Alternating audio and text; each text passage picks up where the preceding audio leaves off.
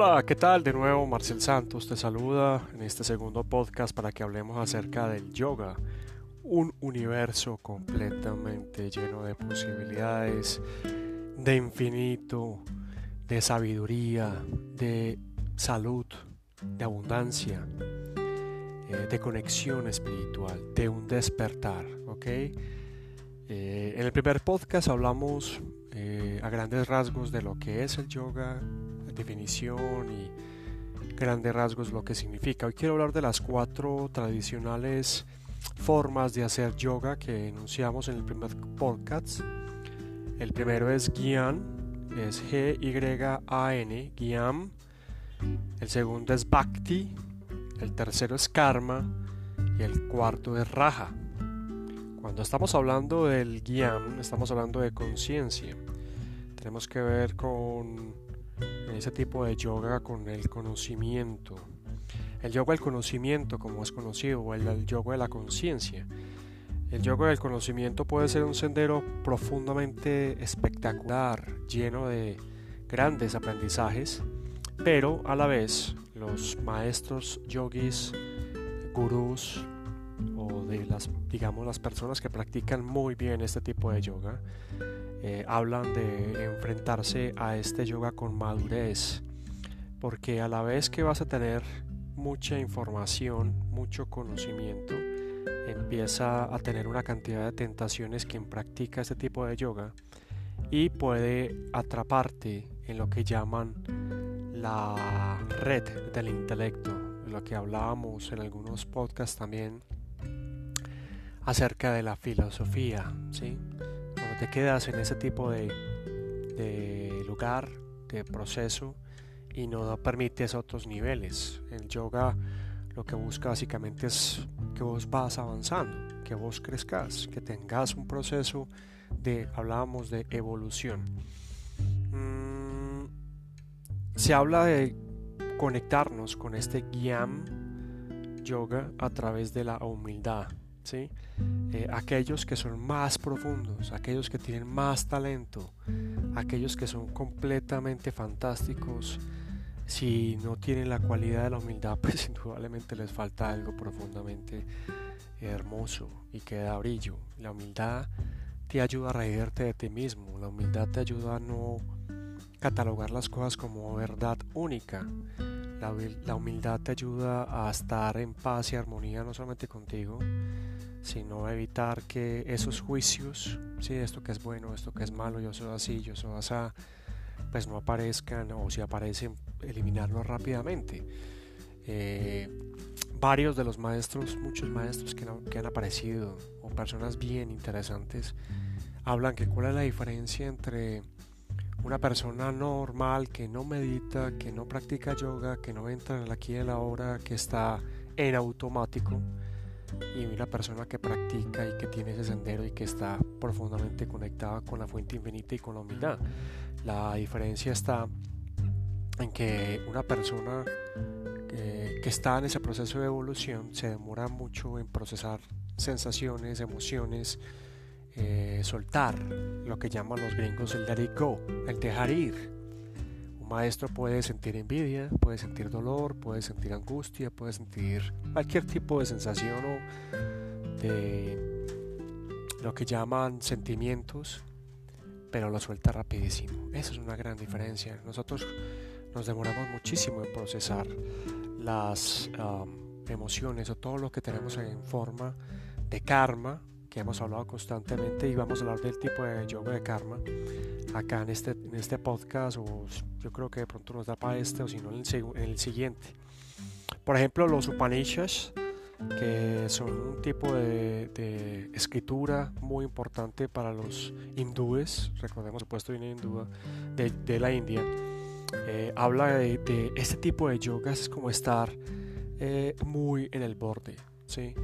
Eh, la cautela, la humildad, la calma, la conciencia, el estar completamente observando es bien importante porque se puede caer en algo que ya muchos conocemos, que es la arrogancia. Esa arrogancia alimenta el ego y a la vez, perdón, ese ego opaca el espíritu. Ese es el asunto con el, el ego.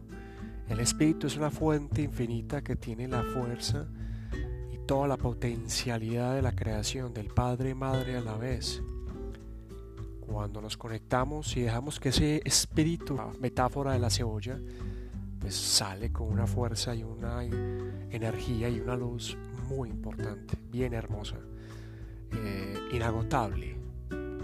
Cuando hay ego, pues vemos que nos marchitamos, que estamos así agotados. Yo creo que eso es parte del proceso que estamos atravesando ahorita o ahora con este proceso mundial y global. Estamos saliendo de, de muchos procesos del ego y lo que sucede, que me hablado hoy con un, con alguien es, es que está sucediendo todo a la vez.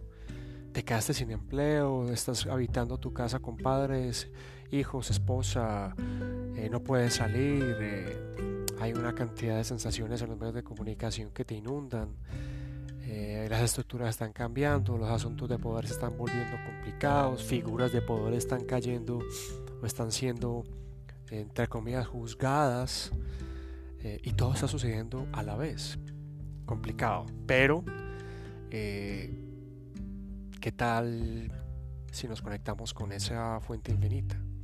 cuando, o cuando uno hace yoga eh, o en meditación, que es muy de yoga, pues probablemente sean lo mismo y ahí no quiero entrar en polémica para no entrar a complicarnos en este podcast. Pero cuando tú estás en meditación y logras en profunda meditación identificar que hay un lugar, no tiempo, no espacio y que no es un lugar, ¿cierto? Que logras mente infinita, así sea momentánea, así sea el tiempo que sea, esa sensación va a perdurar en ti por mucho tiempo, probablemente no la vas a olvidar. Y cuando encuentras esa sensación te das cuenta de que no existe el dolor por perder a tu pareja porque el amor es infinito y nunca vas a estar solo. No existe el miedo a la quiebra porque siempre vas a tener abundancia, porque siempre hay riqueza, abundancia para ti, es tu derecho. La salud es tu derecho, siempre te puedes reinventar, te puedes conectar con una edad eh, concreta de tu vida y permanecer ahí, en esa edad, para no, para no generar procesos más tormentosos, pero hay que soltar el ego, hay que soltar el karma, hay que ir a través del amor, hay que entender que somos eso y sobre todo ahorita estamos entendiendo eso y mucho más. El bhakti, que es el segundo, es conocido como eh, la devoción o el yoga de la devoción y el yoga del amor. Bhakti es el amor de Dios, el amor hacia Dios, ambos los dos. Eh, una redundancia, pero así estamos aquí en, Antioquia, en Colombia. Eh, ambos los dos, o sea, el amor de Dios y, el amor hacia Dios. Por eso los que practican el bhakti es la expresión, el ofrecimiento del amor hacia ese Dios, llámalo como lo quieras llamar, en toda su, en toda su expresión. Eh, se dice entonces que son, la luz divina habita a todos y cada uno de los seres divinos perdón, de los seres vivos. Incluso eh, las, que no las que consideramos que no se pueden mover.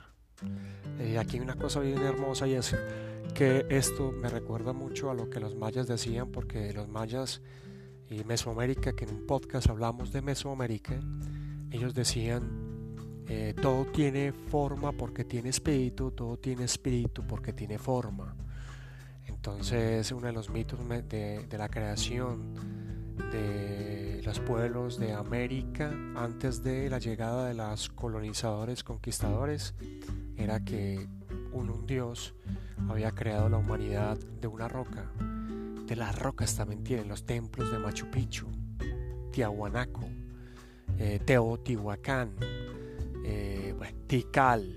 Estoy hablando de algunos que se me vienen a la mente, esas rocas poderosas con herencias eh, cuando un amigo o una amiga viaja por el mundo, eh, me, veces me dicen que qué me traen o yo les pido que me traigan algo y les pido que me traigan una roca de su lugar. Por ejemplo, yo tengo una roca de Roma, del de, Coliseum romano, y tengo una roca de la Acrópolis de Grecia.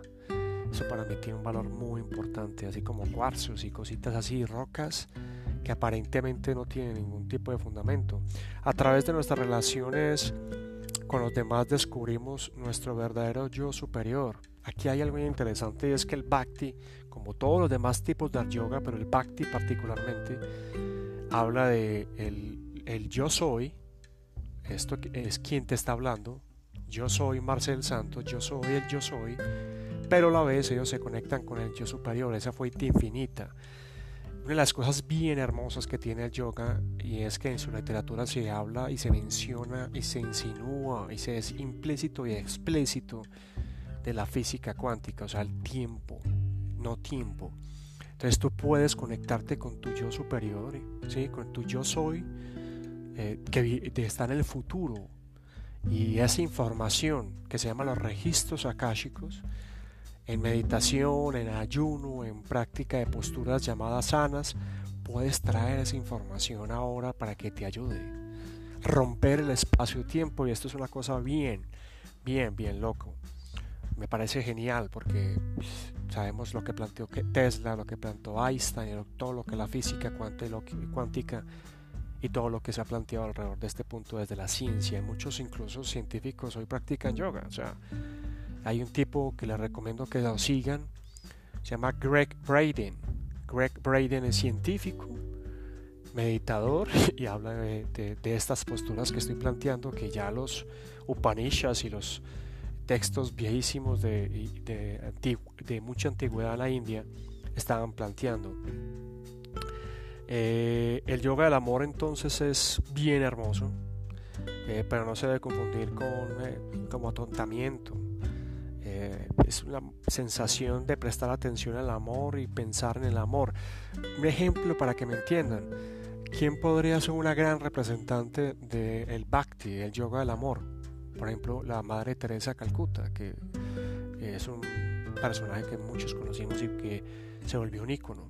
Una mujer que era capaz de darlo todo. Cuando Jesús era capaz de conectarse con los leprosos, eh, que eran apedrados en esa época, incluso con las mujeres, ¿sí?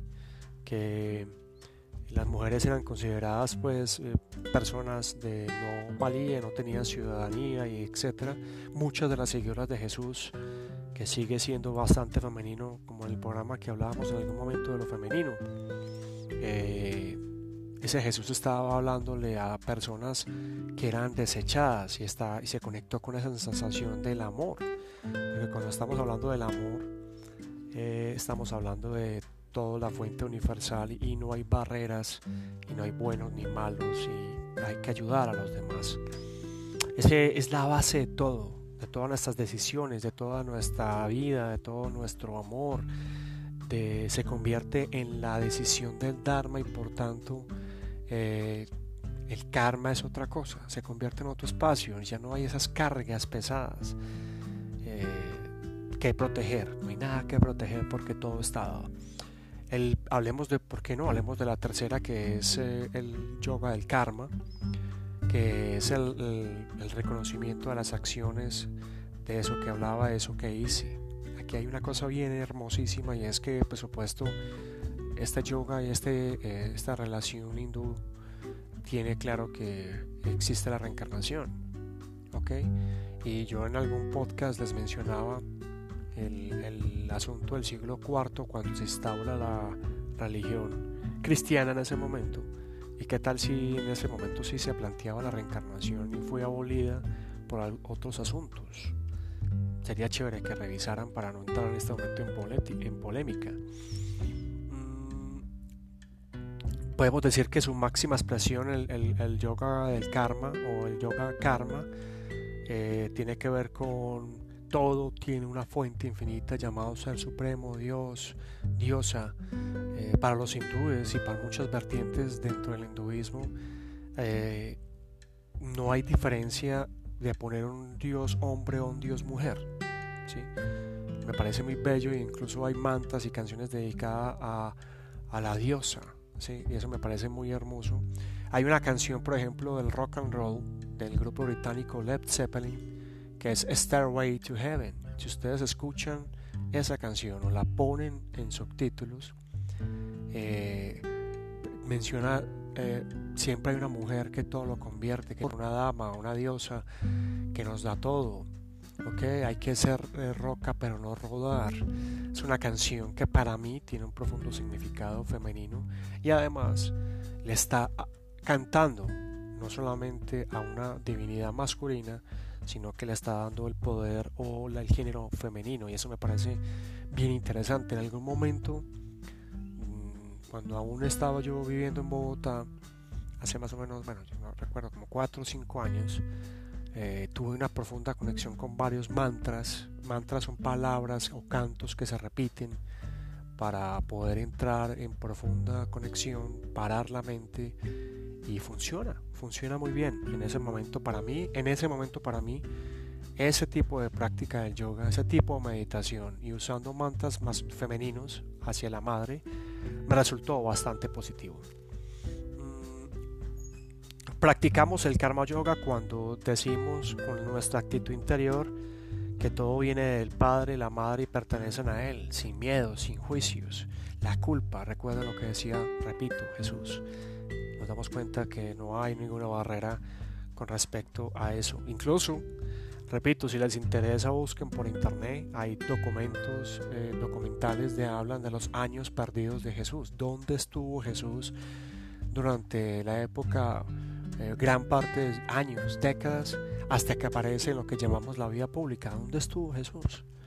Eh, si te atreves, si te interesa, búscalo porque vas a encontrarte grandes elementos. El instrumento del infinito, cada vez que hay una respiración y cada acto que tengo es el Dios, la diosa, el movimiento infinito de, de lo divino en mí, en mí para afuera y afuera hacia mí mis pensamientos y mis actos provienen de Dios y del infinito. Este es un, eh, yoga profundamente. En estos, eh, los yogis que practican esto no tienen preocupación, estrés, afán, eh, ansiedad. Y, y, es indudablemente que ellos confían profundamente en una confianza total, entregan totalmente el 100%, el 500%. 200 millones por ciento a la divinidad. Y por último, hablemos de la cuarta tradicional manera de practicar yoga, que es el Raja Yoga. Eh, suele llamar también el sendero hacia el yoga como el soberano, porque tiene mucha conocimiento, experiencia y se dice que aquellos que practican raja con poco entrenamiento pueden alcanzar grandes avances. Recuerden que no es avances en una carrera meteórica entre la liebre y la tortuga. Digamos que la carrera en este sentido no está en resultados hacia afuera, aunque indudablemente, eh, como les hablaba por ejemplo de Deepak Chopra, cuando empezó esta cuarentena, me llegó por WhatsApp a través de un amigo, Philip Stefano, a quien saludo y aprecio bastante, director de cine, cineasta y, bueno, y otro muchacho que, otro personaje que buscador y meditador el reto de Chopra 21 días y dije, ok, pero voy a hacerlo con una condición. Eh, voy a, hacerlo, voy a hacerlo el doble y voy a, crear en mi canal de YouTube Marcel Santos, voy a crear información para, para, para dar. Para mí es bien importante el asunto del dar. Mm, es una forma de camino que lleva a la unión a través de prácticas destinadas a interiorizar la conciencia su esencia es integración de cuerpo y espíritu. Eh, me parece genial que estemos hablando del yoga. El raja contribuye a la que la práctica de las demás formas de yoga no sean, no sean mucho más sencillas eh, cuando contamos con vitalidad física. Sí, yo lo he mencionado, aquel que practica yoga eh, tiene mayor vitalidad física por una sola razón, porque está conectando respiración, flexibilidad del cuerpo fortaleza física y si la combinas con mantras, con pensamiento claro y objetivo y con atención e intención, pues tus metas llegan, hermano y hermana. Eh, conéctate con el yoga, practica cualquier tipo de yoga y si tú que eres de edad vas a decir no, la espalda me duele, pues te sientas en una posición o te acuestas, empiezas a respirar, inhalas a través de la nariz, llevas a través de los, llena el estómago y trata de subir a los pulmones para que tengas energía, retienes unos segundos y sueltas. Y repites esto algunas veces y sueltas sueltas. Una técnica bien importante también es inhalar por, eh, tapo la, nariz, la, fosa nasal derecha, Inhalo por la izquierda, retengo, suelto por la derecha, tapo la izquierda, inhalo por la derecha y repito el ciclo varias veces lentamente hasta que eso va a calmar la mente y va a calmarte la ansiedad y va a llevarte a conectarte directamente con el aquí y el ahora. Entonces, eh, la compasión, la facilidad, el amar, el amor, el someternos a la voluntad de Dios que nos cuesta muchísimo, emprender un camino que sea de conocimiento inagotable y que sobre todo muchachos y muchachas que para mí fue muy importante en algún momento de mi vida, no recientemente, pero creo que lo he recordado por supuesto con todo esto que está pasando, es que debemos recordar que no estamos solos y que podemos conectarnos con alguien y qué tal si a medida que empezamos, hombre, no hay necesidad de correr, no hay ningún afán. Quiero dejar este podcast acá de las cuatro tradicionales maneras de hacer yoga. Te invito a que sigas buscando, ojalá nos escuches, eh, para que te escuches también a ti. Eh, el arte de saber comunicar, como dice Ismael Cala, que es un cubano muy famoso, porque hizo gran parte de su carrera en CNN. Él tenía un espacio llamado Cala, muy bacano, y ahora se dedicó incluso a todo esto que estamos hablando acá y viaja por el mundo y medita y etcétera, es súper bacano.